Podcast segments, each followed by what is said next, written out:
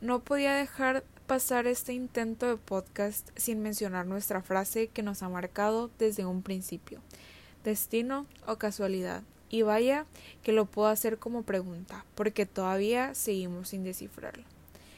Al leer e investigar sobre el destino, conocí y aprendí mucho acerca de este, ya que el destino nos lo forjamos nosotros mismos, es decir, si hacemos cosas buenas, vendrán cosas buenas, y si hacemos cosas malas, vendrán cosas malas, porque en mi opinión, las casualidades no existen.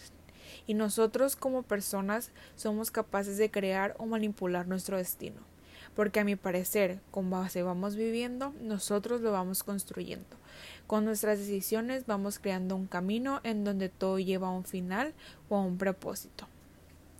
Sean cosas buenas o cosas malas, todo va a llegar a un aprendizaje. Es decir, si nos encontramos con personas buenas en nuestra vida, es porque algo vamos a aprender de ellas. Y si encontramos personas malas en nuestra vida, de la misma manera, algún aprendizaje nos van a dejar a nosotros como personas. Por ejemplo, en las relaciones amorosas, siempre he pensado que si esa relación no funciona o esa persona no es para ti, es porque el destino no lo quería así porque esa persona nada más llegó a tu vida y se fue de tu vida para dejarte un aprendizaje, para que crecieras como persona, para que tuvieras nuevas experiencias, para que conocieras personas diferentes. Pero si el destino depende que esa persona se vaya de tu vida en algún punto, por eso se fue.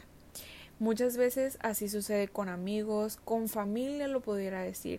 El destino los pone en un tiempo determinado para que tú aprendas y pases y des lo mejor de ti con ellos. Por eso, en este caso, tú eres parte de mi destino. Y lo mejor que el destino me pudo haber mandado. Porque sin buscarte te encontré y de la mejor manera que pudo suceder. Porque no cambiaría en absoluto la manera en que esta relación comenzó de la manera en que nos fuimos conociendo poco a poco, que en un tiempo relativamente corto, y lo menciono entre comillas porque fue corto, la conexión única se fue dando y fue aumentando cada día más, es decir, el amor iba un aumento y hasta el día de hoy, un día antes de cumplir un año de novios, el amor se ha multiplicado y entre más te conozco, más me enamoro de ti.